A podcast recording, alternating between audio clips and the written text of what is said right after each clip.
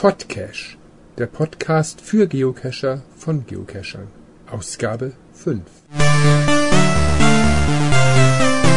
Was erwartet euch in der fünften Ausgabe des Podcache von Bug of NCI aus Hamburg? Nicht so viel, wie ich gehofft habe, denn beruflich waren die letzten Tage und Wochen etwas anstrengender als geplant und so konnte ich selber sehr wenig cashen gehen und mich auch weniger dem Hobby widmen als gehofft. Auch die Geschichte mit Elvis, unserem Live-Caching-Experiment, ist immer noch nicht abgeschlossen, aber da sind wir dran und werden hoffentlich in den nächsten Tagen weiter vorangehen. Daher hoffe ich auch weiterhin auf eure Mitarbeit und bitte um reges Feedback, Audiokommentare, E-Mails oder auch gerne Informationen, ob und wie ihr euch an diesem Podcast beteiligen wollt. Die Idee mit den Interviews und Live-Geschichten schwebt natürlich weiterhin in meinem Hinterkopf. Heute werde ich euch unter anderem zu einer Wartung meiner Komponistenreihe mitnehmen, ein bisschen über meinen Cache auf Gran Canaria plaudern, ein Buch, welches mir in die Hände gefallen ist, vorstellen und auch eine Firma nicht unerwähnt lassen, die endlich die Paddlinge produziert, die ich schon längst gesucht habe. Ich habe aus Neugier auch mal wieder in die Statistik geguckt, wie oft dieser Podcast angehört wird da es mich natürlich interessiert, wie sich die Hörerschaft entwickelt. Und ich war positiv überrascht. Wir haben im Januar durchschnittlich zwischen 50 und 80 Hörer pro Folge gehabt, was ich unglaublich finde und worüber ich mich riesig freue. Ich hoffe, dass auch immer mehr sich an dieser ganzen Podcast-Serie mit beteiligen, denn nur mit der Beteiligung von euch können wir hier interessante Ideen aufgreifen und auch zukünftig interessante Podcasts bieten. Der Berliner Geocacher, der freundlicherweise für den letzten Podcache eine Audiodatei uns geschickt hatte, hat sich noch einmal per E-Mail gemeldet und hat auf meinen Kommentar geantwortet. Zuerst schreibt er mir, dass ich ihn nicht richtig ausgesprochen hatte. Ich sagte ja, er hieße MIC-Ad durch das Ad-Zeichen hinter dem MIC, aber das ist nur einfach symbolisch gemeint und er heißt Mika und auch das werde ich mir natürlich dann merken. Also vielen Dank noch einmal für den Audiokommentar Mika. Dann schreibt er, dass ich bemängel, dass auf Open Caching nicht viel gesucht wird und daher ich dort auch keine Caches verstecke. Er sagt dazu, dass es eigentlich nichts ausmacht, auf einen Fund mal etwas länger zu warten und da das Ganze mit dem Open Caching System in einer Anfangsphase steckt, sollte man es gerne unterstützen. Dem stimme ich zu. Und ich finde es auch gut, wenn man seine Caches bei beiden Plattformen, also bei Geocaching.com und bei Open Caching anmeldet, weil dann hat man ja beide Möglichkeiten. Problem ist halt, wenn man es nicht bei Geocaching.com anmelden kann, ist es halt für einen Großteil der Geocacher erst einmal nicht auffindbar, da viele nicht ausschließlich oder zusätzlich bei Open Caching gucken. Ich gebe recht, man muss die Entwicklung beobachten und sollte auch jedem System eine Chance geben, aber ich finde es wie gesagt sehr schwierig, gegen ein fast monopolartiges System anzukommen. Und solange es noch Möglichkeiten gibt, Sachen zu verstecken, die nicht mit der Abstandsregel kollidieren, werde ich es natürlich tun. Aber natürlich überlege ich auch, ob ich zumindest die Caches, die ich schon gelegt habe, zusätzlich bei Open Caching einstelle, um auch den Leuten, die nur dieses System nutzen, eine Chance zu geben, meine Caches zu finden. Vielen Dank, wie gesagt, nochmal für die Hinweise, Mika. Hoffentlich hören wir öfter noch was von dir. Wer selber etwas zu diesem Konflikt zwischen Open Caching und Geocaching.com sagen möchte, kann dieses gerne per E-Mail machen. Ich finde halt die grundsätzliche Frage interessant, wer von euch gibt dem Open Caching System eine Chance, beziehungsweise wer meint, dass Geocaching.com als Plattform eigentlich ausreicht. Ich bin gespannt auf die Reaktion. Eine nette E-Mail kam auch vom Podcaster Jörg Thamer, der mir schrieb, Hallöle, herzlichen Glückwunsch zum erfolgreichen Start deines Podcast-Projekts. Gefällt mir gut. Habe es gleich mal in meinem aktuellen Blogspot erwähnt. Weiterhin viel Spaß beim Podcasten. Viele Grüße aus Hessen. Vielen Dank für diese E-Mail und ich habe mir dann auch mal gleich diesen Blog angeschaut. Man findet ihn unter jörgth.blogspot.de. Der Blog heißt Gewum, Geocaching, Wandern und mehr. Und im Artikel Hört Hört vom 23. Januar schreibt Jörg über Podcasts, die hörbaren Blog-Alternativen. Dort erwähnt er die Podcasts, die ihm sehr gut gefallen und ihm bekannt sind.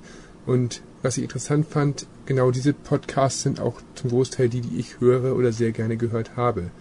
Natürlich wird der Podcast der Dosenfischer erwähnt, der jetzt endlich wieder aktualisiert wird und den ich selber auch immer mit viel Vergnügen höre, sowie der Z-Podcast und der Podcast des Berufsgeocachers und dazu der Podcast von Debuddy, die schweigende Mehrheit. Alles, wie gesagt, auch Beiträge, die ich mir immer mal wieder zu Gehör bringe.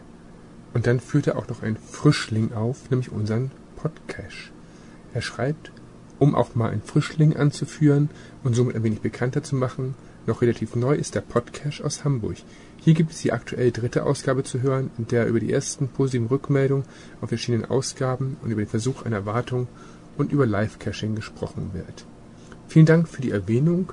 Wir sind ja nun schon inzwischen bei Ausgabe 5 und ich hoffe, dass wir unsere Hörerschaft auch immer weiter vergrößern können und es immer mehr Rückmeldungen von euch gibt. Dann finde ich mal wieder interessant, welche Entwicklung mein Geocache auf Gran Canaria macht. Das beobachte ich immer mit Freude und da passieren viele interessante Dinge. Es geht um meinen Cache Nano mit Weitblick Nanos Good View. Der hat den GC-Code GC3R9QF und inzwischen auch schon über 100 Funde. Es ist wie gesagt ein sehr einfacher Nano, der an der Promenade versteckt ist und der eigentlich nur zu einem schönen Ort, zu einer schönen Aussicht führen soll. Im Laufe des letzten Jahres ist er einmal geklaut worden und wurde von meinem Kontaktmann auf der Insel ersetzt. Es ist immer wieder interessant, dass dort sehr viele Leute aus verschiedenen Ländern Kommentare abgeben, dass mal gepostet wird, wie die Temperaturen gerade auf der Insel sind und wie das Wetter ist. Das finde ich immer sehr witzig. Vor einigen Wochen war er dann wieder verschwunden und ich habe dann durch ein Übersetzungsprogramm aus einer mir nicht bekannten Sprache herausgefunden, dass er wohl ins Meer geschmissen wurde und habe dann meinen Kontaktmann gebeten, diesen Cache wieder zu ersetzen. Bis dahin habe ich den Cache erstmal auf Disabled gestellt und war etwas irritiert, dass plötzlich wieder Leute schrieben, sie würden ihn finden. Ich habe natürlich sofort nachgefragt, aber der Cache wurde noch nicht ersetzt. Trotzdem kamen nur noch Logs mit Found, bis irgendeiner mal schrieb, das sei ja gar kein Nano, was ich dort dann gemacht hätte. Ich habe dann darum gebeten, den Cache doch mal zu fotografieren, damit ich mal sehe, was dort eigentlich gefunden wird, denn es konnte ja nicht mein Cache sein. Auf dem Foto, das mir freundlicherweise dann zur Verfügung gestellt wurde, sah ich, dass wirklich jemand den Cache freundlicherweise mit durch einen anderen Behälter ersetzt hat. Dort wurde auch fleißig gelockt. Das finde ich grundsätzlich sehr gut, wenn sich Geocacher so helfen, vor allem im Ausland. Aber noch besser gefunden hätte ich es, wenn ich eine Info bekommen hätte, dass jemand dort ein Cache ersetzt hätte weil hätte ich nicht meinen Kontaktmann auf der Insel sozusagen wild machen müssen, sondern hätte ganz in Ruhe einfach noch ein paar Tage abwarten können. Mal schauen. Im Augenblick bin ich mir gar nicht sicher, welcher Cache dort hängt. Das muss ich, wie gesagt, in den nächsten Tagen auch nochmal klären. Aber da ja immer noch fleißig weitergelockt wird, mache ich mir da keine größeren Sorgen für die Zukunft. Ansonsten habe ich mir auch mal wieder ein Buch bestellt, was das Thema Geocaching streift, nämlich Hoheckers Entdeckung von Bernhard Oecker. Ein merkwürdiges Bilderbuch über längst vergessene Orte. Dürfte ja bekannt sein, dass Bernhard Oeger einer der Promis ist, die selber Geocaching betreiben. Da gab es ja auch ein schönes Interview in einem anderen Podcast, welches ich letztens gehört habe, nämlich beim Berufsgeocacher. Dieses Buch ist eher ein Bilderbuch über Lost Places, die er besucht hat und wo er besonders interessante Szenen festgehalten hat oder Kollegen von ihm sie festgehalten haben sehr schön gemacht und was ich besonders gut finde, es wird bei den meisten Stellen nicht gesagt, wo die Fotos entstanden sind und um welche Lost Places es sich handelt. Das heißt, die Stellen werden nicht verraten und dadurch nicht einer extremeren Beanspruchung durch Cacher oder Besucher ausgesetzt. Eine nette Idee, schön zum Blättern, schön zum Angucken. Ich finde mal wieder einige Kommentare und Randnotizen überzogen und albern, aber inhaltlich ist es allein aufgrund der Bildqualität sehr schön und es macht Spaß, dieses Buch durchzublättern. Da ich selber noch nie an einem Lost Place war und wahrscheinlich auch eher selten in die Verlegenheit kommen werde, an Lost Places zu cachen, da ich bei solchen Begebenheiten immer ein merkwürdiges Gefühl habe und nicht so gerne irgendwann einmal an einem solchen Platz angesprochen oder aufgegriffen werden möchte, habe ich es bisher vermieden. Ihr könnt mir in euren Kommentaren auch gerne mal eure Erlebnisse an Lost Places mitteilen. Ich finde es nämlich immer wieder interessant, dass es ja Geocacher gibt, die sich hauptsächlich auf solche Dosen oder Abenteuer einlassen. Also schreibt mir doch einfach mal, was habt ihr dort Spannendes erlebt? Seid ihr da schon mal erwischt worden? Ist es nach eurer Meinung sinnvoll, an Lost Places Geocaches zu legen? Kann man Lost Places überhaupt auf legalem Wege bei Geocaching.com eintragen? Mich würde allgemein mal interessieren, wie darüber gedacht wird. Das Buch selbst, wie gesagt, kann ich nur jedem empfehlen, der sich für marode Landschaften, marode Gebäude interessiert. Erschienen ist es im Riva Verlag. Wie ich ja schon in den letzten Folgen immer mal wieder erzählt habe, habe ich ja selber auch einige Geocaches versteckt und auch immer mal wieder dort Probleme mit den Dosen gehabt, dass sie feucht wurden, dass sie geklaut wurden oder ähnliches. Deswegen finde ich es immer wieder interessant, wie man eine perfekte Geocaching-Dose gestalten oder gestalten sollte. Ich habe natürlich angefangen mit den klassischen Filmdosen, habe diese dann mit einem speziellen Tapeband versiegelt, Magneten integriert, damit man sie auch irgendwo anheften kann und dann mit einem recht großen Logbuch versehen und einem kleinen Bleistift zum Loggen. Diese Version der Dose habe ich mehrfach verwendet und die hat eigentlich auch ganz gut funktioniert, sofern sie eben auch nicht zu sehr dem Wetter ausgesetzt ist oder dem Druck von irgendwelchen Gegenständen, die drauf liegen. Daher habe ich immer wieder auch verfolgt, welche Dosen werden offiziell auf dem Markt angeboten, welche Verstecke werden angeboten, was kann man da so machen. Die klassischen Versteckmöglichkeiten, die man zum Geocachen zweckentfremden kann, wie jetzt hohle Steine oder ähnliches, findet man in beliebigen Mengen. Aber vernünftige, einfache Dosen mit einem möglichst großen Logbuch war immer etwas schwierig. Vor ein paar Tagen ist mir dann ein Angebot einer Firma namens Rotolog aufgefallen, die kleine Paddlinge die wasserdicht sein sollen, mehr oder weniger, mit Logbüchern bis zu 1600 Einträgen anbieten und das zu vernünftigen Preisen. Und ich habe mir da einiges von bestellt und das ist auch gestern angekommen. Und ich muss sagen, ich bin ganz angetan von diesen Produkten, weil diese Geocaches wirklich eine vernünftige Größe haben und halt durch die riesige Anzahl der Eintragsmöglichkeiten auch mal entfernt versteckt werden können, wo man halt nicht jede Woche eine Wartung vornehmen kann. Und ich habe da schon einige Ideen, wo ich diese Spezialcaches verwenden kann. Mal sehen. Also werde ich wohl demnächst nicht mehr in Handarbeit sämtliche Caches herstellen, sondern auch auf einige Fertigprodukte zurückgreifen, denn diese Qualität, die dort produziert wird, kriegt man selber halt nur schwierig hin. Auch wenn man natürlich sagen muss, ein handgemachter Cache, der interessant aussieht oder individuell ist, ist natürlich nicht zu toppen.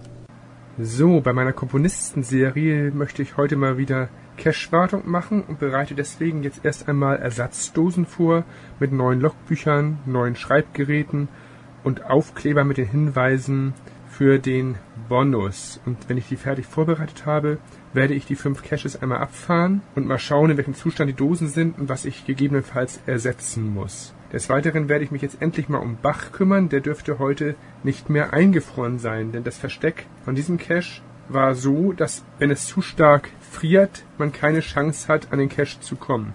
Ich werde heute mal schauen, wie gesagt, ob ich jetzt mal einen Cache-Wechsel dort vornehmen kann. Mal sehen, ich werde mich bei den fünf Caches vor Ort mal melden und ein bisschen berichten, ob die Caches in den letzten Wochen gelitten haben. Denn drei, vier Loks pro Tag bei diesen Witterungen, das kann sich manchmal schon auf den Zustand von Caches auswirken. Mal schauen. So, ein Parkplatz gefunden in der Nähe der ersten Station, nämlich bei meinem Beethoven-Cache. Mal gucken, wie es dem so geht. Die Caches dieser Serie sind ja alle recht einfach versteckt, aber trotzdem muss man dann erst recht aufpassen, dass man dabei ja nicht gesehen wird oder sich auffällig verhält. Ich bin mal gespannt, werde ihn mir gleich mal zu Gemüte führen und austauschen. Es ist natürlich wie immer. Man sieht schon den Cache an der Ecke liegen, aber einige Meter davor entfernt ein Hundemuckel, ein paar Meter weiter telefoniert jemand angestrengt und natürlich, genau drei Meter entfernt, parkt auch noch jemand ein und entlädt gemütlich sein Auto. Ja, aber nach einiger Zeit konnte ich dann die Dose doch austauschen und werde sie mir jetzt mal zur Gemüte führen. Sieht eigentlich noch ganz gut aus. Auch das Logbuch ist erst dreiviertel voll. Nur der Schreiber ist typischerweise wieder weg. Werde ich zu Hause mal wieder auffrischen. Aber die neue Dose liegt jetzt sicher an dem Platz. Und das an dem Platz, wo mir ganz viele schon geschrieben hätten, hier würde keine Dose lange überleben. Sie lebt jetzt schon seit mehreren Monaten an dieser Stelle. Ich hoffe, das bleibt auch so. Ich bin allerdings froh, dass ich weiß, wo die Dose liegt, denn wenn man hier auch noch suchen muss, fällt man wirklich ein bisschen auf. Naja, mal gucken. Jetzt geht's zum nächsten Cache der Komponistenserie, zu meinem Problemfall, dem Bach. Auch bei Bach das gewohnte Spielchen. Eine Schulklasse hat anscheinend gerade Schulschluss, wird von den Eltern abgeholt und man plauscht natürlich ein bisschen genau vor dem Cache-Versteck. Ja, und kaum sind die weg, parkt wieder jemand ein. Aber das kennen wir ja schon.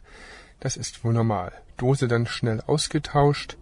Der Zustand der Bachdose war, wie in den Logs beschrieben, tatsächlich nicht mehr sehr schön, komplett durchnässt und auch völlig vermatscht.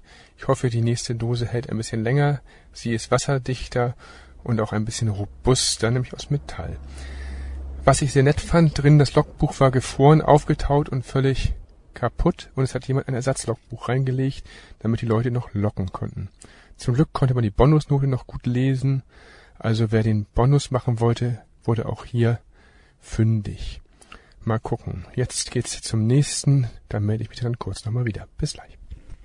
Bei Schubert angekommen war ich auch gespannt, denn laut den letzten Logs sollte auch das Logbuch völlig verklebt und feucht sein. Ich wurde wirklich überrascht, ich konnte den Cache nicht finden. Das heißt, entweder hat ihn jemand woanders hingelegt oder lockt ihn gerade irgendwo oder irgendjemand hat ihn weggeschmissen, weil er völlig kaputt war, was ich nicht hoffe. Egal, ich habe jetzt eine Ersatzdose ausgelegt und hoffe, dass nicht in den nächsten Tagen dort zwei Caches hängen. Naja, ich werde das mal beschreiben, dass nur der neue Cache dann der gültige ist. Auf jeden Fall habe ich auch diese Station sozusagen jetzt wieder repariert. Weiter geht's zu Gluck. Der liegt ein bisschen weiter weg, aber auch da melde ich mich dann gleich mal wieder. So, das war ja immer einfacher. Ich war jetzt in der Gluckstraße und habe den Cache ausgetauscht. Endlich mal menschenleer. Die Dose selbst war noch in einem guten Zustand. Das Etikett war abgeschrabbelt ich habe es erstmal einfach ausgetauscht und schaue dann mal zu Hause, was man von dem alten Cache noch weiter verwenden kann und wie das Logbuch aussieht. Also auch jetzt hier bei Gluck ein nagelneuer Cache. So, die fünfte Wartung wäre auch erledigt, der Marschner Cache. Was ziemlich faszinierend ist, ist, dass man erst wenn man cached, merkt, wie viele Leute ständig ihr Auto beladen, entladen, wie viele Leute ziellos in der Gegend rumstehen oder genau dort, wo der Cache liegt, immer auf und ab laufen. Das können doch nicht alles Cacher sein. Naja, ich habe es jedenfalls jetzt auch geschafft. Der Cache hier war in einem Top-Zustand, war aber eigentlich auch klar, da er regengeschützt und auch sehr muggelsicher und vernünftig versteckt ist. Eigentlich mein Lieblingsversteck in dieser Reihe, da es nicht so schnell auch einsehbar ist. Ja, was kann man zusammenfassend sagen? Die Caches waren allesamt noch in einem einigermaßen vernünftigen Zustand, wobei einer ja wie gesagt von mir nicht gefunden wurde. Dort bin ich mal gespannt in den nächsten Tagen, wie sich die Loks entwickeln, ob da gerade jemand gelockt hat oder ob der wirklich einfach weg war und keiner einen Do Not Found gelockt hat. Das werde ich ja sehen. Langfristig werde ich sowieso zwei Caches der Serie verändern müssen, da sie mir zu sehr den Witterungsbedingungen ausgesetzt sind. Ich habe dort auch schon Ersatzverstecke zu Hause liegen und werde die wahrscheinlich in den nächsten Wochen mal platzieren. Aber bis dahin müssen die alten Dosen noch durchhalten. Mal gucken. Ich bin gespannt in den nächsten Tagen, ob sich die Finder über die neuen Logbücher und die neuen Dosen freuen werden. So, den Bonus-Cache werde ich heute nicht überprüfen, denn wie ich gesehen habe, sind dort bei über 300 Versuchen nur 25 Leute zum Erfolg gekommen, da das Mystery Rätsel recht knackig ist. Das war ja aber auch Absicht. Leichte Caches an den fünf Musikerstationen und ein extrem schwieriges Final. Wenn es dort ein Problem gibt, werde ich natürlich auch vorbeischauen. Aber bisher konnten die Leute, die das Rätsel gelöst haben, dort auch nach einigen Suchereien den Cache finden. Ich werde gleich nochmal die GC-Nummern heraussuchen der Serie, falls sich Leute dafür interessieren und in Hamburg sind und diese Cache-Reihe auch einmal machen möchten. Schubert hat die GC-Nummer 406XW, Bach 406XC, Beethoven 406XJ, Marschner 406XT, Gluck 406Y1 und der Bonus von Wagner zum Bach hat die GC-Nummer 40MC2. Viel Spaß beim Suchen. Das war sie dann auch schon wieder, die fünfte Ausgabe des Podcash. Etwas kürzer als geplant, etwas weniger live als geplant, aber wie gesagt, daran arbeiten. Informationen, Anregungen, Kommentare, Dateien, alles per Mail einfach an mail.podcash.de schicken oder über einen Transferdienst wie WI-Transfer an mich senden. Ich freue mich über euer Feedback und verbleibe bis zum nächsten Podcast als Bug of NCI aus Hamburg. Danke fürs Zuhören.